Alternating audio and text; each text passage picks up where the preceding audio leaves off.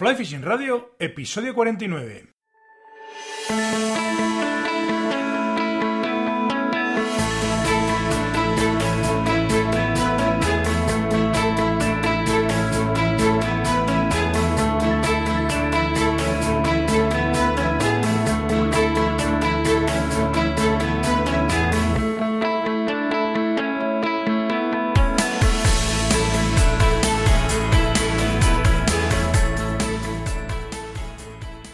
Bienvenidos a un nuevo episodio de Fly Fishing Radio, el primer podcast de pesca con mosca en español. Soy Mikel Coronado y durante la próxima media hora vamos a hablar de pesca con mosca. Una semana más, Click and Fish, la app con la que puedes organizar tus salidas de pesca, patrocina el podcast. Los usuarios de Android, de, de Click and Fish en Android, ya podéis probar mi diario y anotar en él todos los datos de vuestras jornadas de pesca, condiciones meteorológicas, hidrológicas, número de capturas, fechas, etcétera, etcétera, etcétera. Y además, como lleváis, lo lleváis en vuestro móvil, podéis consultar vuestro diario de pesca en cualquier momento y en cualquier lugar. Hablando de Android, los usuarios de- del sistema operativo de Google tenéis disponible eh, el podcast en, la aplicación Google Podcasts, eh, que es una aplicación nueva que, ha desarrollado la propia Google. Podéis bajaros eh, Google Podcast desde la Play Store de Android y una vez que tengáis instalada la aplicación, buscar en la barra de búsqueda Fly Fishing Radio y suscribiros al podcast. Si queréis, puedo haceros un tutorial y colocarlo en la web como los que ya están de las aplicaciones de iBox y de, iTunes. Eh, no cuesta nada y si estáis interesados, me dejáis un mensajito o un, formulario de contacto y yo lo, lo hago, que es muy sencillo y así pues tenéis la forma de poder suscribiros y de, y de, y de escucharme a través de Google Podcast. También, si estáis interesados en venir a pescar con nosotros a, a Irati, tenéis una muy buena oportunidad de hacerlo el fin de semana del 7 al 9 de septiembre. Quedan solamente tres plazas y os aseguro que va a ser un fin de semana espectacular. Tenéis toda la información disponible en pirineosflyfishing.com barra Irati y además desde esa propia página web podéis hacer vuestras reservas online.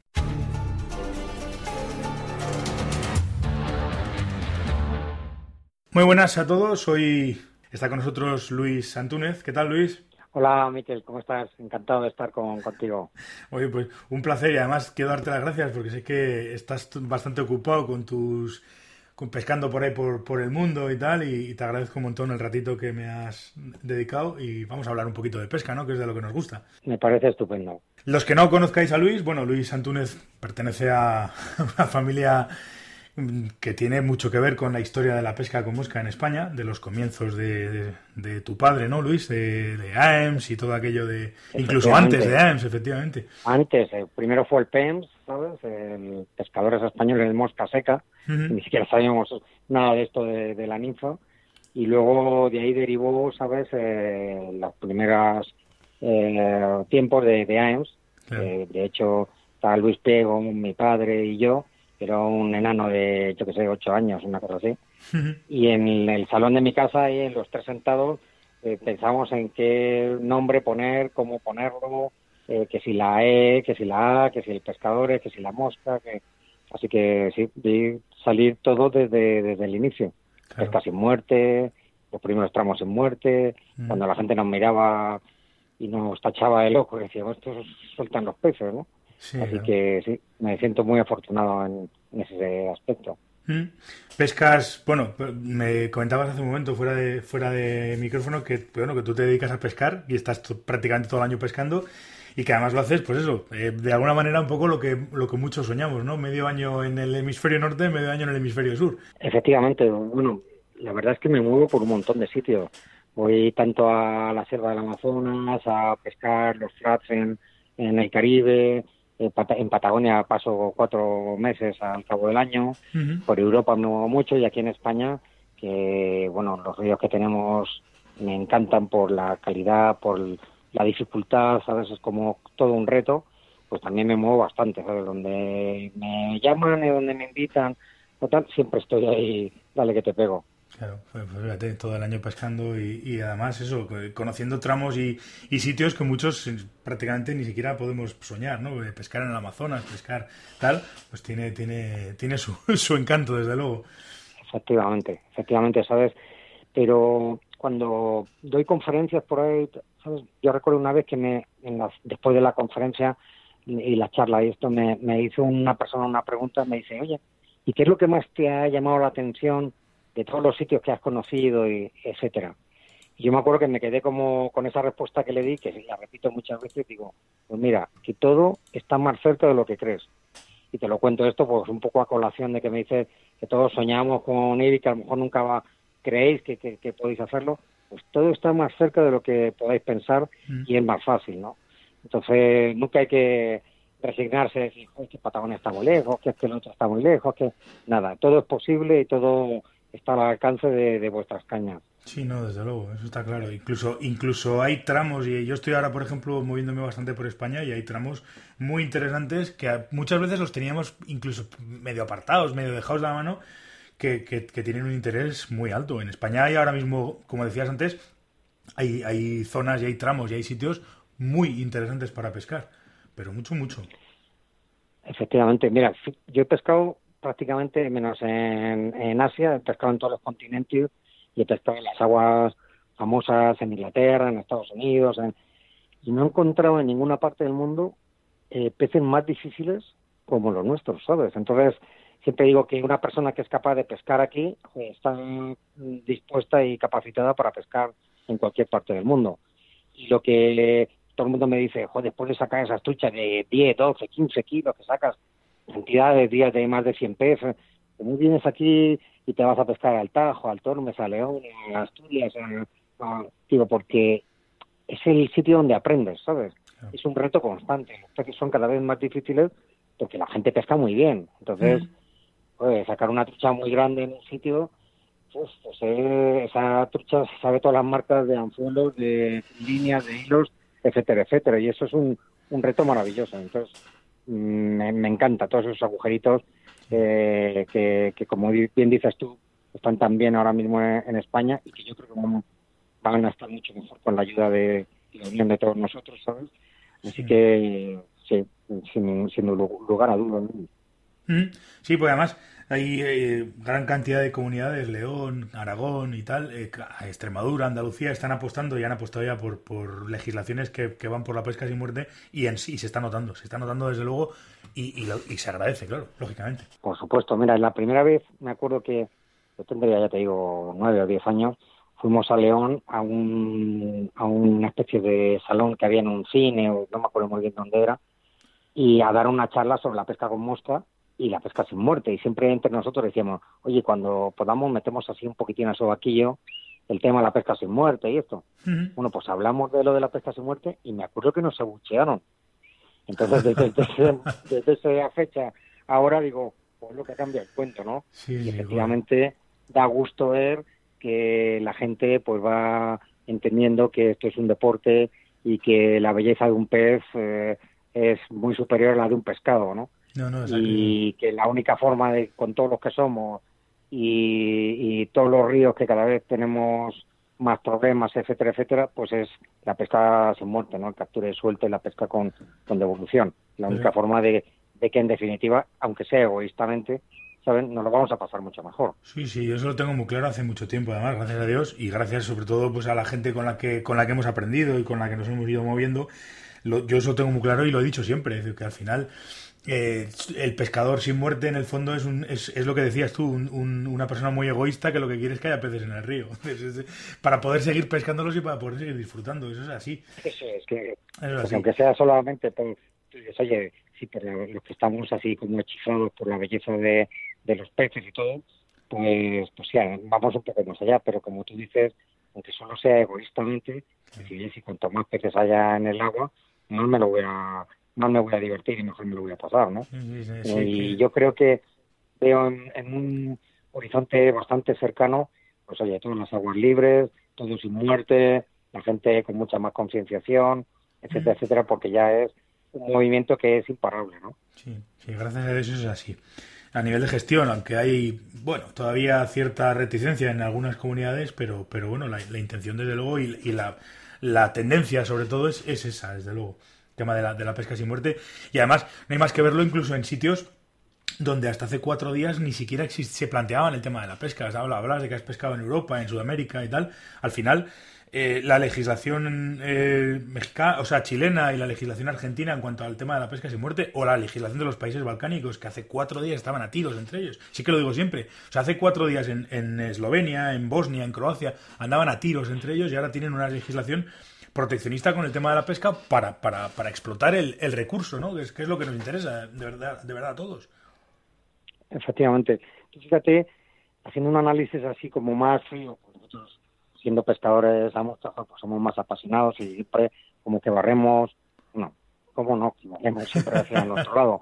Pero objetivamente hablando, esto es un tema económico principalmente, ¿no? Entonces la gente se está empezando a concienciar y están empezando a ver países, como tú dices, que andaban a tiro, etcétera, etcétera, de la importancia que tiene los peces salvajes, ¿sabes?, en ríos y que la pesca sea de calidad. Claro.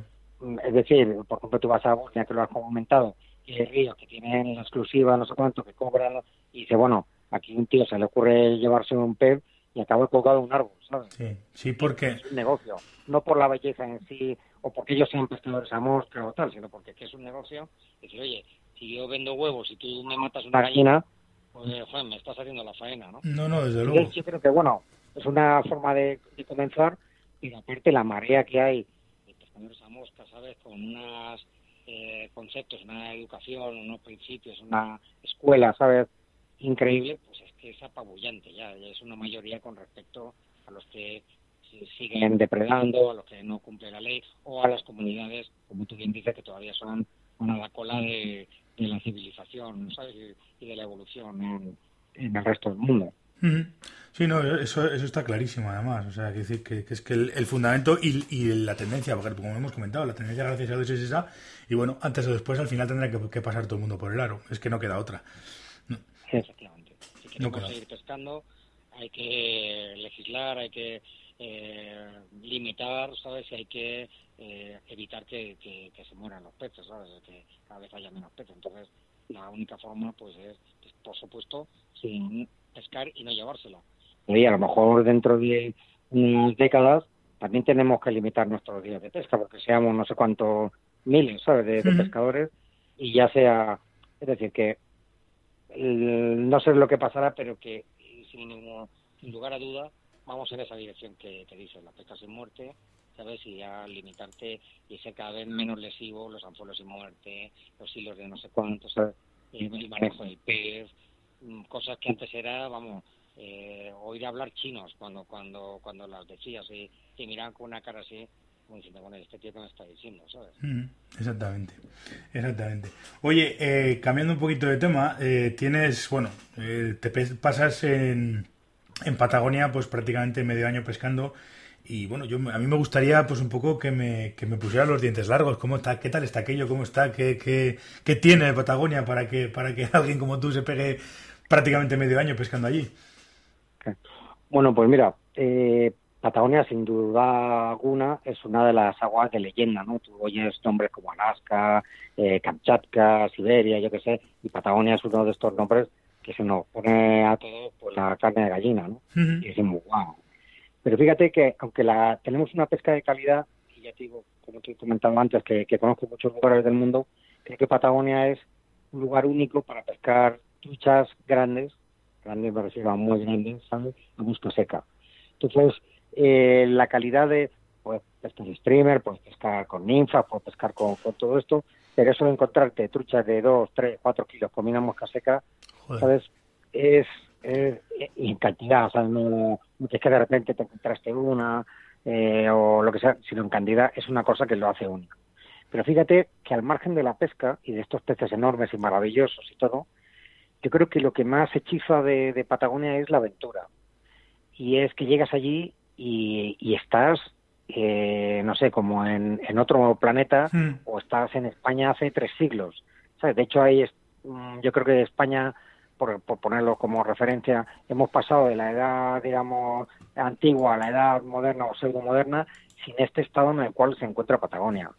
Eh, no hay eh, el 80% de las aguas están todavía sin colonizar, del 20% calculamos que se conoce nada más que, que, que el 50% de ellas. Joder. Entonces, el potencial que tiene es abrumador. No hay carreteras, no hay caminos, entonces tú sales, eh, yo he bautizado lugares y ríos y lagos de, pesca allí que no son mundialmente conocidos y lo descubrí yo pues caminando, explorando, con GPS, con Google, y con helicóptero, avioneta, bueno, pues, a caballo, acampando, bueno, de las formas más inverosímiles del mundo. Entonces, lo bonito de Patagonia es ser pionero, ¿sabes? Es que mm. pescas aguas eh, que nunca nadie ha pescado y tienes experiencias que, difícilmente se pueden vivir en, otros países, con otros lugares de, pesca, independientemente del tamaño. obviamente, he sacado peces allí, te echa farios, ¿sabes? De 15, 18 kilos y esto eso es impresionante, el ir a, buscarlas, el entenderlas, el, reto, porque son peces muy difíciles, muy voraces, pero muy difíciles, no es que la gente piensa que llegas a Patagonia, tiras y sacas una trucha de un kilo, ¿sabes? Y de eso nada. Las truchas son selectivas y difíciles por, por naturaleza, ¿sabes? Por, por, comportamiento. Mm.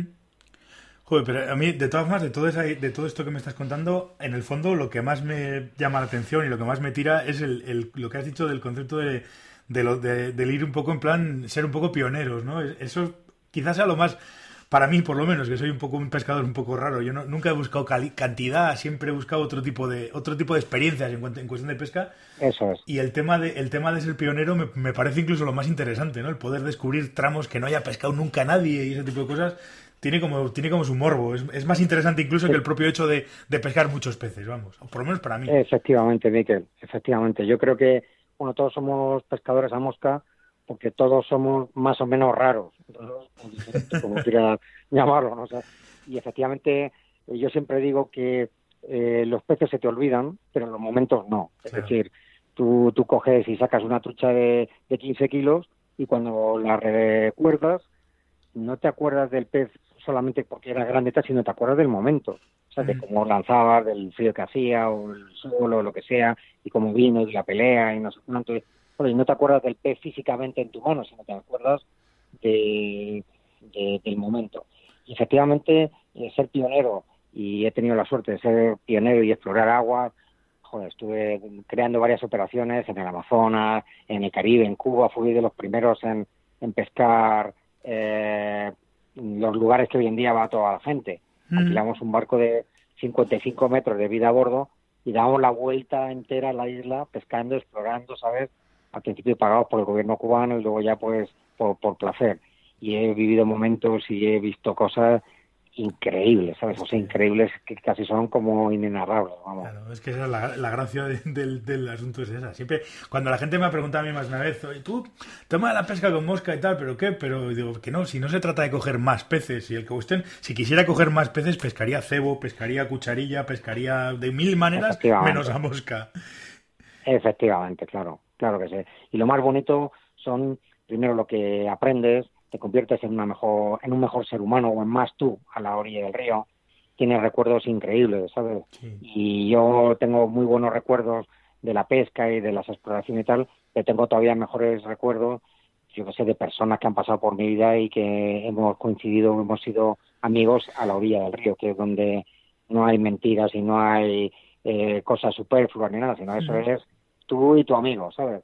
Y, eso es la mayor suerte que, creo que he tenido a la hora de, pescar tantos tantos lugares, ¿no? Fíjate la amistad, lo importante que es en la pesca con mosca.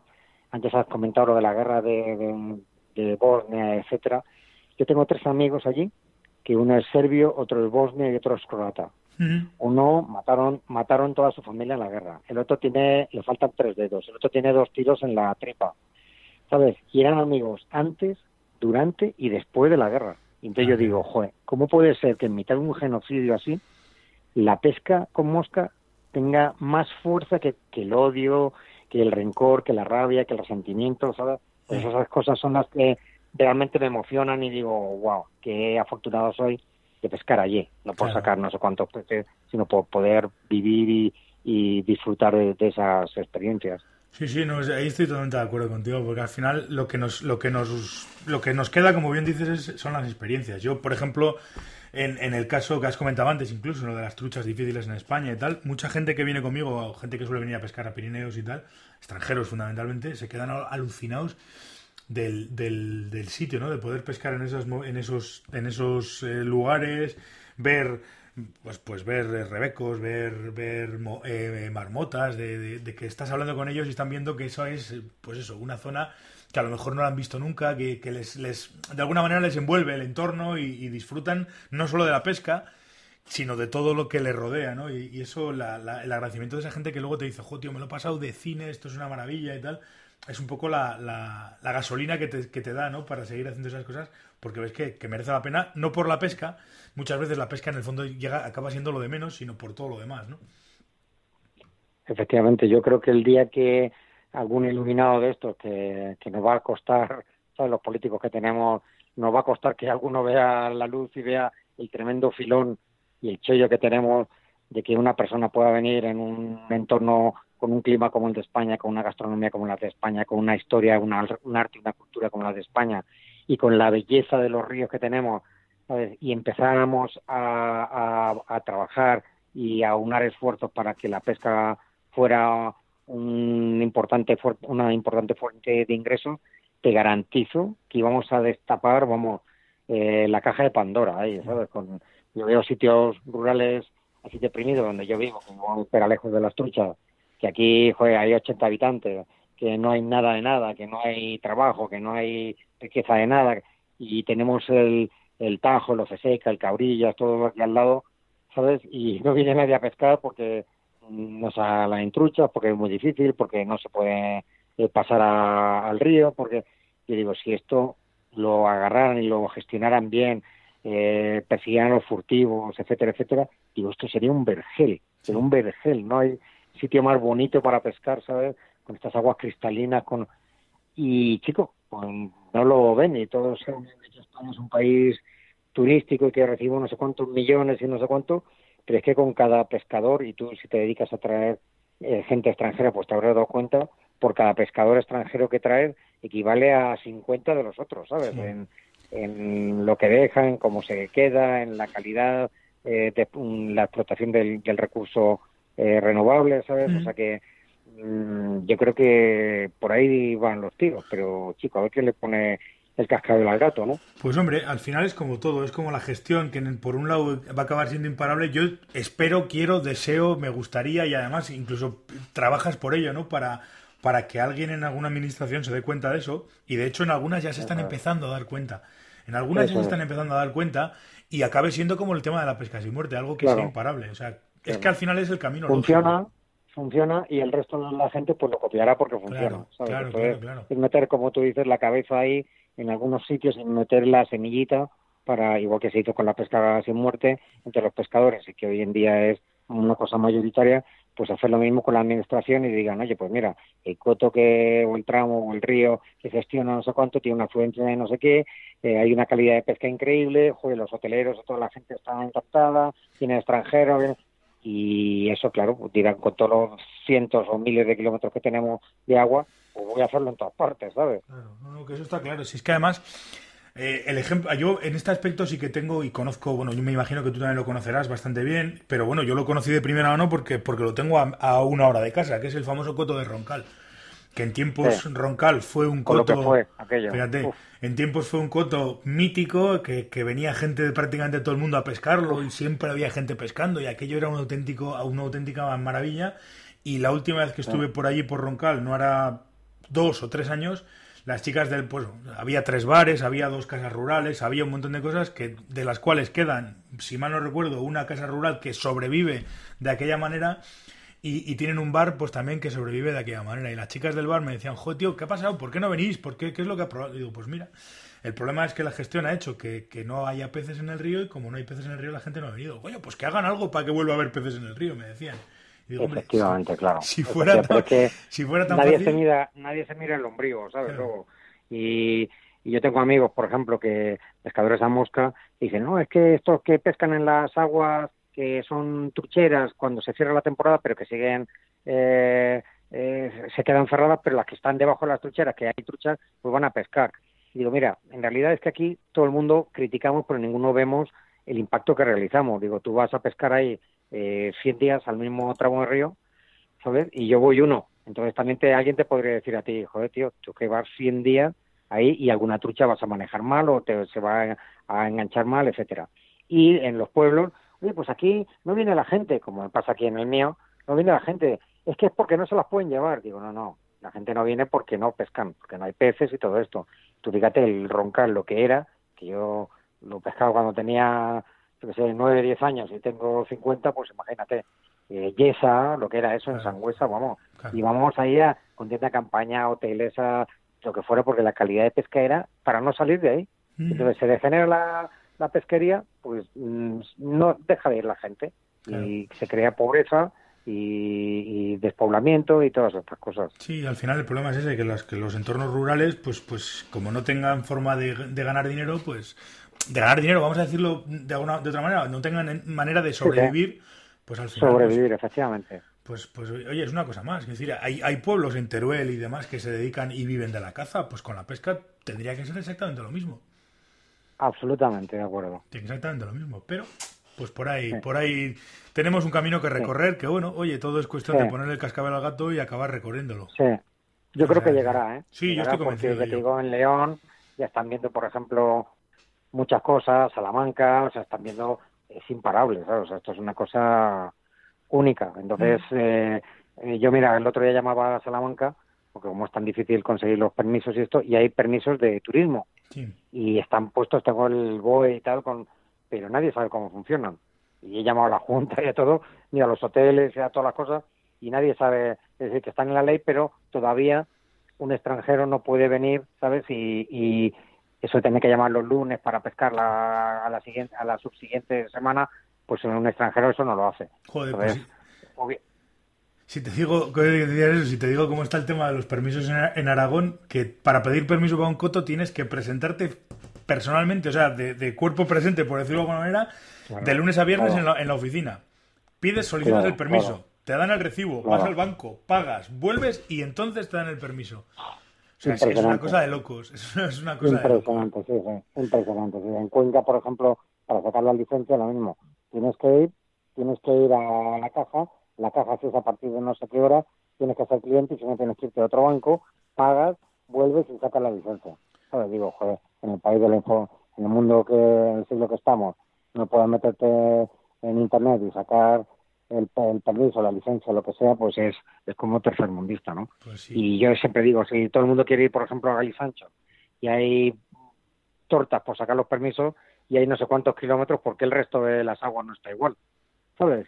Para que eh, si eso funciona, oye, pues hace, haz que funcione eh, justo la tablilla para arriba y justo la tablilla para abajo, ¿no? Pero el coto. No, no, que eso es así. Eso es así, pero bueno, yo me imagino que alguien llegará y lo verá y entonces pues lo, planteará. Y alguien lo planteará. Supongo que será así, vamos, ¿no? O quiero suponer que será mira, Miquel, para eso es, esta iniciativa que has tenido tú de lo de la emisora que me parece genial y desde ya te he dicho que yo voy a apoyar en todo lo que te puedo apoyar. eh, también los colectivos de pesca, los clubes, los las asociaciones, que todos nosotros, tanto si pertenecemos a algún club o a una asociación como personal, como siendo eh, pescadores individuales, tenemos la obligación y la posibilidad, ¿sabes?, de poner nuestro granito de arena para que eso eh, salga adelante. Es decir, simplemente un comentario en un bar, eh, a un amigo, un artículo en las redes sociales, un post, lo que sea, ¿sabes? Es fundamental para que para que mm, podamos mm, lograr que llegue a esas cabezas pensantes o impensantes, como dice un amigo mío, ¿sabes? Y, y, empiece a cambiar mm. eh, la cosa donde no ha empezado y que cambie más drásticamente donde ya ha empezado, ¿no? Pues hombre, se supone que sí que debería de ser así, pero bueno, yo ya te digo que al final es cuestión de ir metiendo un poco el la cuña poco a poco. Por ejemplo, este año en Aragón se han planteado el tema de los guías como algo más profesionalizado, con una, un registro de empresas de turismo activo y tal. Lo que pasa es que te encuentras incongruencias, como que tienen en Aragón han planteado el tema de los, de los guías como empresas de turismo activo, como te decía, pero resulta que en un momento determinado eh, te obligan a tener, eh, claro, como son legislaciones que ellos las tiran igual que si fueras guía de montaña o guía de barranquismo o guía de esquí o lo que sea, te dicen, bueno, pues entonces me tienes que homologar la equipación. Y dices, vamos a ver, eh, ¿cómo que te tengo que homologar la equipación? ¿Voy a pedir una homologación para una caña, una línea y un vadeador? Hombre, no me fastidies. Claro, claro, claro.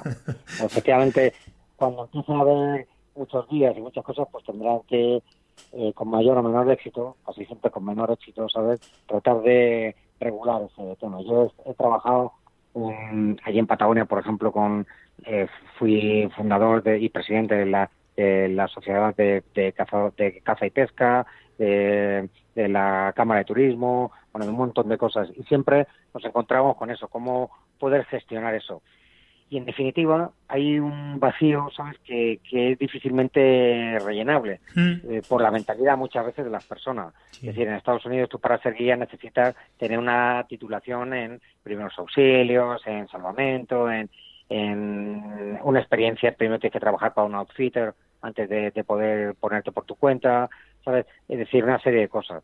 Pero claro, ahí empezamos a decir, cómo en Patagonia gente, no sé, yo llevo ahí guiando pues 30 años o 35 años, ¿sabes?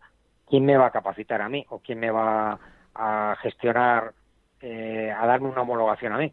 Mm. Entonces, nosotros empezamos a ver que nosotros mismos teníamos que empezar a, homologar y a capacitar a la gente para que, en definitiva, si una persona que no está capacitada lleva, como tú bien dices, a alguien a pescar a Aragón y es un desastre, el que pierde no es el tío, el que pierde es Aragón, el que pierde es España, ¿sabes? Claro, eso está es un norteamericano y dice, oye, mira, el coche era una porquería, nos quedamos eh, con una avería en el coche, luego eh, la comida fatal, me puso un trozo de pan con, ¿sabes? No pesqué, el río venía, nos...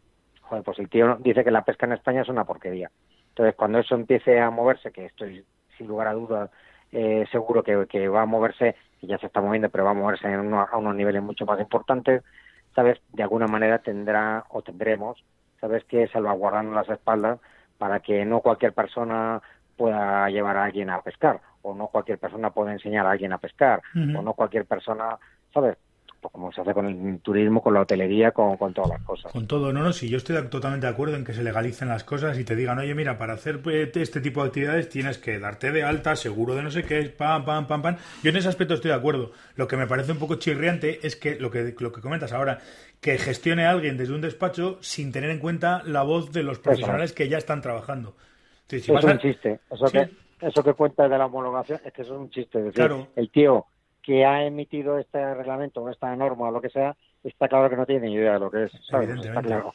Pero bueno, para eso hay gente a la que le puedes llamar por teléfono y o hablar con ellos, o una reunión con, oye, pues hay en ahora mismo en tal sitio hay media docena de guías que llevan X tiempo trabajando. Pues vamos a reunirnos con ellos y vamos a plantearles esta situación y entre todos llegamos a un consenso. Pues claro, eso es, efectivamente. es lo que te digo, entiendo que a un guía de montaña que utiliza cuerdas, que utiliza eh, crampones, que no sé qué, que no sé cuántos, el material que tiene que utilizar evidentemente tiene que estar homologado por la Comunidad Europea porque no estamos jugando la vida. homologar una caña de pescar... Claro. pero homologar una caña de pescar o una línea o unos anzuelos, pues no tiene ningún sentido. Claro, efectivamente. Es que yo creo que es y, inhomologable, ¿sabes? porque cuando tiras para atrás una caña de pescar, con lo que hemos empezado a pescar solamente con bambú y con esas cañas de fibra de vidrio que le daba para adelante y llegaba del agua adelante al agua atrás, ¿sabes? Y pescábamos. Entonces, es que realmente hay algún tipo de caña que no sea posible pescar. Pues pescar hasta lanzando la línea con la mano, sin caña. Sí, sí, claro. Es, es una perugrullada, efectivamente. Sí, bueno, pero bueno, yo te digo que bueno, como, como inicio no está mal, como inicio no está mal y me parece bien que se legisle y de hecho estoy completamente de acuerdo ¿no? que, en que haya una regulación y que, y que de alguna manera se profesionalice. El, es, es el primer paso para luego tener ya una industria, entre comillas, y que se nos tenga en cuenta a nivel turístico, a nivel de, a nivel de trabajo y a nivel de todo. Es, es, una es un primer paso. Que que, es una, una, buena noticia, sin duda. Sí, sí, bueno, luego se pule un poco el, el tema y se le, se le cuenta, se cuenta con los profesionales y se trabaja y ya está, y me parece perfecto. Me parece perfecto. todas las cosas empiezan así y en la pesca como mosca siempre han empezado así. Fíjate, los primeros en la competición, que ya sabes que yo estoy metido y eso, los hmm. primeros campeonatos del mundo, pues no tienen nada que ver con los campeonatos del mundo que se hacen ahora. Entonces siempre lo importante es eh, aportar, ¿sabes?, en las ideas y todo y empezar a construir para que la cosa y el sistema funcionen mejor. Claro. Claro, claro, es así. Oye, por cierto, ahora que dices lo de la competición, es, eh, tenía curiosidad además por preguntártelo. Sí. ¿Cómo acabas tú metido en el, en, el, en el Mundial representando además a Chile? Creo que ha sido... ¿Cuántas veces has estado en los Mundiales? He ido a siete Mundiales. Pues eso, y en los siete, en los siete has estado representando a Chile. Sí, bueno, si te cuento la historia te parte de risa porque es súper curiosa. A mí se me ocurrió, ¿sabes?, en Patagonia, eh, la posibilidad de, organizar un campeonato del mundo por un tema de, negocio, ¿sabes?, simplemente. Entonces se lo propuse y el gobierno de turno iba a haber elecciones y estaba claro que iban a perderlas y eh, decidieron eh, hacer un campeonato del mundo. Entonces empezaron a meter muchísimo dinero, muchísimos medios, y se gastaron un millón y medio de dólares en, el, mundial allí. Y como no podía ser un campeonato del mundo normal porque estaban todas las fechas dadas, eh, hicimos un mundial máster. Entonces, bueno, pues lo primero que paso el concurso ha sido muchas veces en mi vida la Semana Internacional de la Trucha, algún concurso por ahí, pero no me gusta mucho la competición. Eh, fríamente hablando, me gusta competir contra mí mismo, ¿no? Y por eso, por eso compito. No compito contra los demás, que sin lugar a duda voy a ganar, pero compito contra mis eh, tabús, contra mis límites, etcétera. Entonces, bueno, dijeron que para, para saber cómo organizarlo, que había que ir al Campeonato del Mundo a Noruega. Y yo no quería ir. Entonces no quería ir y no quería ir y me llamó el ministro de, de Pesca ¿sabes? Que Luis, que tienes que ir, y yo, joder, que tengo, en aquella época tenía dos meses de vacaciones, digo, yo los utilizo cuando estoy en España para estar con mi familia, y tan pesados se pusieron, ¿sabes? Que, que no, que no iba. Y de repente un día suena el teléfono, el móvil, y dice, hola Luis, digo, sí, ¿quién es? Dice, Sebastián. Digo, Sebastián, ¿qué dice? Sebastián Piñera, el presidente de, Chile. y digo, y yo digo, bueno, algún amigo que como somos tan bromistas los pescadores, pues está gastando una broma, ¿no? Y digo, venga, tío, corta el rollo, ¿quién eres y tal? No, no, no, que sí, soy Sebastián Piñera. Y ya vi que era él, ¿no? Me dice, joder, Luis, macho, que tienes que ir al Mundial, ¿qué tal? Y yo, pero, señor presidente, si yo no, que que no puedo ir porque tengo mucho trabajo, que nada. Joder, Luis, que el país te necesita, que no sé cuánto, qué tal. Y entonces me acordé y dije, mire, y además no puedo ir, porque yo tengo la residencia en Chile, pero solo pueden ir los chilenos, ¿sabes? Y yo no soy chileno, no tengo la residencia, pero no soy chileno, yo soy español en cuatro días me dieron la doble nacionalidad. en cuatro días. Como un futbolista, Entonces, pues tuve que ir a, a, Noruega. Un desastre. Era malísima la pesca, no sé, tramos de 27 personas, 26, 25 ceros. Hice un primer puesto con 12 peces en uno de los tramos, ¿sabes? De que, me tocó, pero bueno, ahí pasó la experiencia. Entonces luego volvimos a Chile eh, y organizamos el campeonato máster este, que primero hicimos un campeonato como nacional para poder hacer una selección y eh, se casaba un amigo mío ese fin de semana en mi casa y yo no podía ir. Entonces eran siete horas de concurso y el presidente de la federación me dijo, Luis, lo siento mucho, pero como es una para hacer una selección tienes que tienes que meterte, por lo menos vete un rato y pescas un rato. Entonces hablé con mi amigo y dice, mira, yo me caso a la una. Y como esto empezaba a las nueve, digo, pues voy, pesco un par de horas y, y ya está yo fui allí y como en todas las cosas en Chile siempre van tarde, pues al final, desde que salí del coche hasta que volví al coche, pesqué 45 minutos. Y el resto de los participantes que venían de todas partes del país, pues pescaron 7 horas.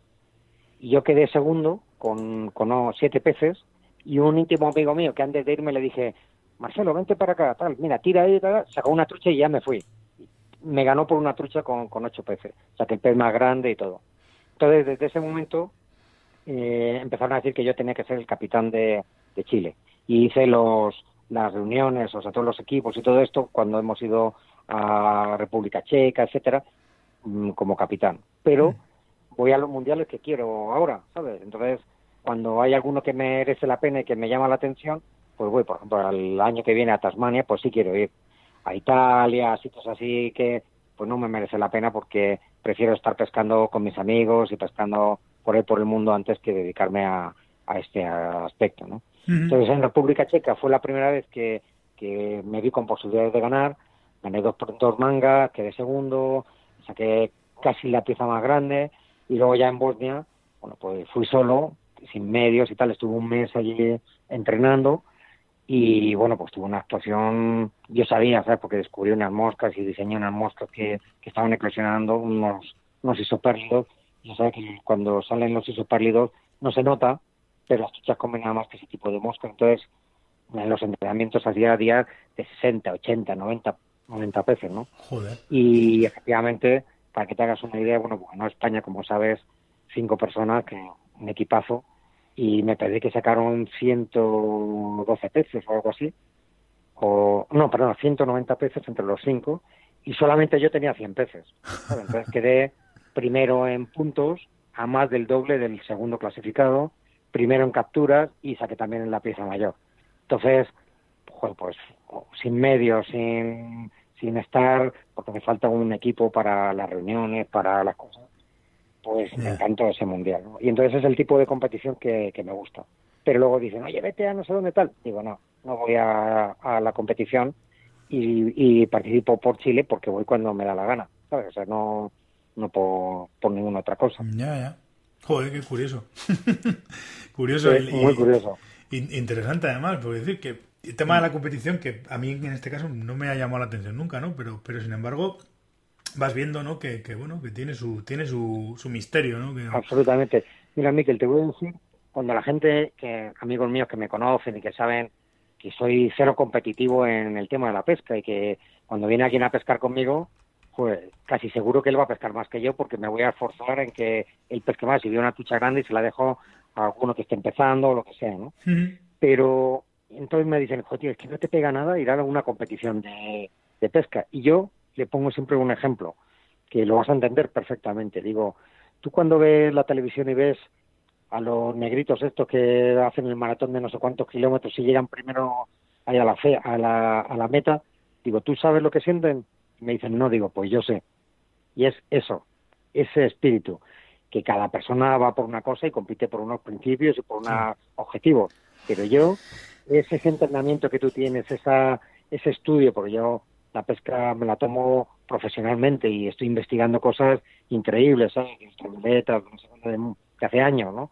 Entonces, ese esfuerzo y ese entrenamiento y esos descubrimientos y tal se ven reflejados en el momento que tú coges y dices, oye, pues adelante, ¿sabes? Con el con este y llegas y te funciona y haces una cosa mm, increíble, ¿sabes? Simplemente increíble. Joder. Pues eso tiene mucho. No, además es la motivación al final tiene que ser esa, ¿no? Competir casi contra sí mismo, como has dicho, como has comentado antes. Efectivamente, efectivamente.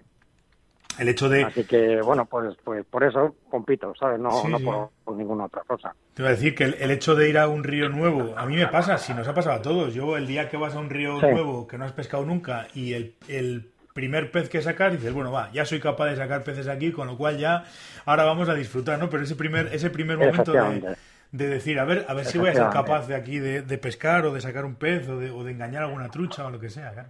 Es tu propia superación, efectivamente. Eso es el mejor, el mejor concurso que hay. Efectivamente, además de verdad. Además de verdad. Oye, eh, podríamos estar aquí horas y horas, pero llevamos un rato bastante largo. llevamos un rato bastante largo y te, te, voy a dejar, porque me imagino que tendrás cosas que hacer, te voy a agradecerte además el, el rato tan bueno que hemos estado echando. Y, nada, darte las gracias por, por atenderme y seguiremos, seguiremos hablando, seguiremos en contacto, desde luego. Por supuesto, Miquel. Yo, de verdad, el, placer ha sido mío y gracias a ti por la labor que estás haciendo. Puedes contar conmigo en lo que te haga falta, las veces que te haga falta. Y en definitiva, yo creo que es parte de la filosofía que tengo y que tenemos, y te incluyo a ti directamente en esto, aunque haya secciones por ahí, de, enseñar, de promocionar y de hacer eh, de nuestra modalidad, ¿sabes? Eh, cada día un poquitín mejor eh, las cosas. desde luego esa es la intención y, y, esa es la intención que tengo con este, con este, con esta aliada, porque al final no deja de ser una aliada de buscar gente de tal, de cual, pero bueno, lo haces con gusto y me, me, gusta, me divierte y me lo paso muy bien. Y encima conozco mucha gente que, que, tenéis muchas cosas muy interesantes que contar. Claro. Pues entonces, por eso, gracias a ti, ¿sabes? Por todo lo que estás haciendo por todos nosotros. Pues eh, la verdad es que te, te, lo agradezco un montón. Ya digo, pues, se hace por, por ya al principio era un poco por curiosidad y ahora ya es, ahora sí que te digo que es fundamentalmente por placer, porque porque me lo paso muy bien haciendo esto. Genial. Bueno, oye, eh, desde ya quedamos emplazados a salir a pescar algún día. Sí, eso cuando quieras. Todos esos proyectos que, tienes, etcétera. Cuando quieras, cuando eso ya, ya iremos hablando, porque además, eh, de hecho, la última vez que comenté que hablé con Carlos, que iba a hablar contigo, me dijo, dale recuerdo de mi parte, que hace mucho que no lo veo y tal. Y bueno, ya, ya, ya hablaremos y, pescaremos juntos. Me encantaría ver a Carlitos y a todo el grupo ese, me encantaría. Pues nada, oye, quedamos en eso, ya hablaremos del tema y antes de que te marches, o bueno, cuando puedas, lo, lo, organizaremos. Fenomenal, Miquel. Venga, Luis, Un muchas abrazo gracias. fuerte y, y buena pesca. Venga, igualmente, muchas gracias. Hasta luego. Pues nada más por esta semana. Gracias a los que estáis al otro lado y hacéis que este podcast sea posible. Gracias por dejar valoraciones y comentarios a todos los que me escucháis a través de iTunes, a través de iVoox, eh, también a través de YouTube y desde esta semana a través de Google Podcast. Gracias también al patrocinador del podcast que es Click and Fish. Os recuerdo que podéis bajaros la aplicación desde flyfishingradio.com barra Click and Fish o desde el enlace que os dejo en las notas del programa o el banner que está en la página de inicio de Fly Fishing Radio. Nos volvemos a escuchar el próximo martes en un nuevo episodio de Fly Fishing Radio. Hasta entonces, portaos bien y sed muy buenos.